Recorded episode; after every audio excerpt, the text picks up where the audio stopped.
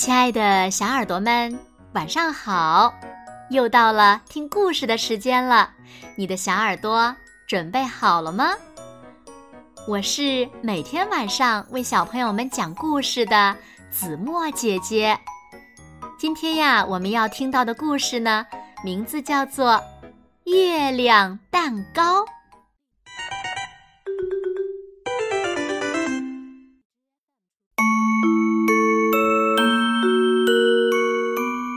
天的时候，小熊和他的好朋友小鸟一起坐着看月亮。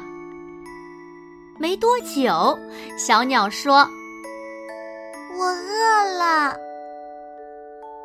我也饿了。”“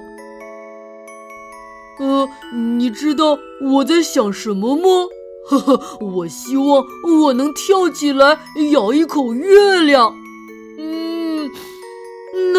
很好吃。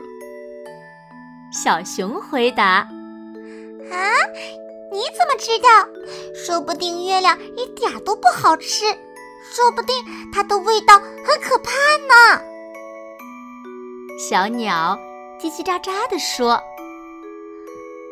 小熊想了一会儿，然后走进屋里，拿出他的弓箭。再用绳子把汤匙绑在箭上，接着他走到了外面，把汤匙射向月亮。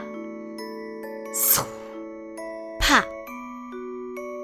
啊，我就知道那样行不通，月亮离我们太远了。你需要的是一艘一艘火箭船。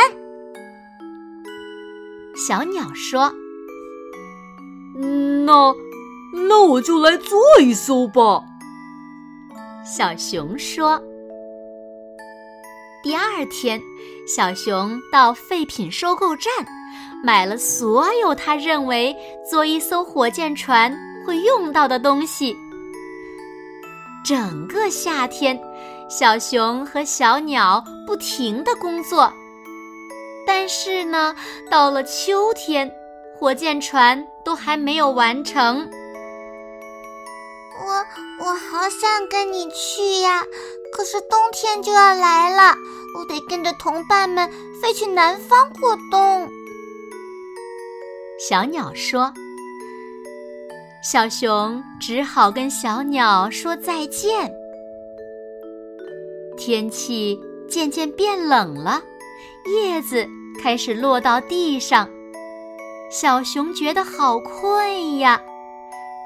但是它没有爬上床，睡上一整个冬天，而是继续工作。它做啊做啊，火箭船终于完成了。小熊爬进火箭船，开始倒数：十。九、八、七、六、五、四、三、二，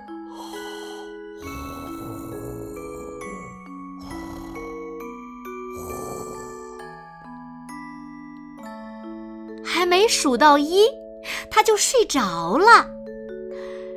他睡了又睡，睡了又睡，直到有天晚上，一阵风吹倒了他的火箭船。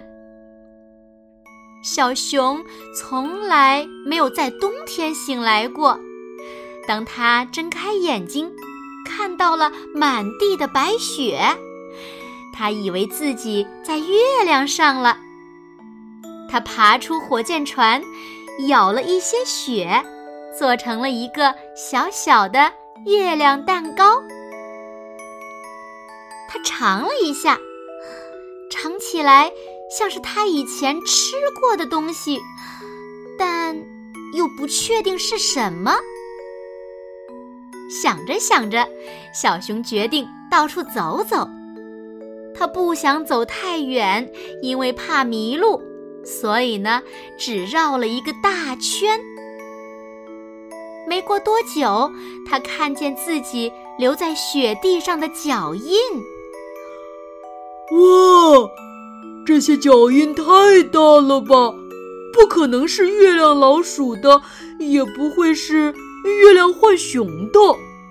嗯，也许是月亮熊留下的脚印，或者是一只可怕的月亮怪兽。小熊吓坏了，它跑回火箭船，准备起飞。小熊又一次开始倒数：十、九、八、七。六、五、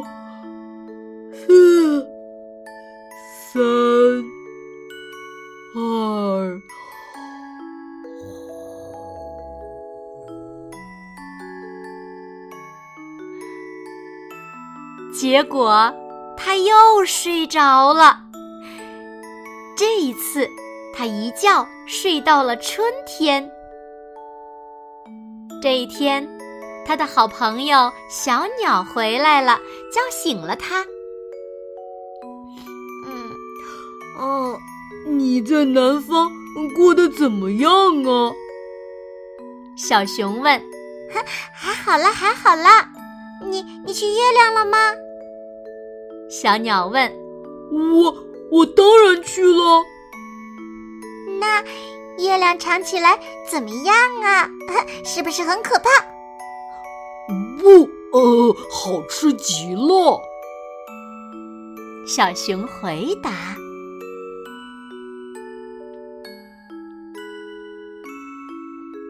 好了，亲爱的小耳朵们，今天的故事呀，子墨就为大家讲到这里了。那小朋友们，小熊到底有没有到月亮上去呢？快快留言告诉子墨姐姐吧。”好了，那今天就到这里了。明天晚上八点，子墨依然会在这里，用一个好听的故事等你回来哦。你一定会回来的，对吗？那如果小朋友们喜欢听子墨讲的故事，也不要忘了在文末点亮再看和赞，为子墨加油和鼓励哦。因为你们的支持和鼓励，是子墨能够每天为小朋友们讲故事的动力哦。当然啦，也希望小朋友们把子墨讲的故事分享给你身边更多的好朋友，让他们呀和你一样，每天晚上都能听到子墨讲的好听的故事，好吗？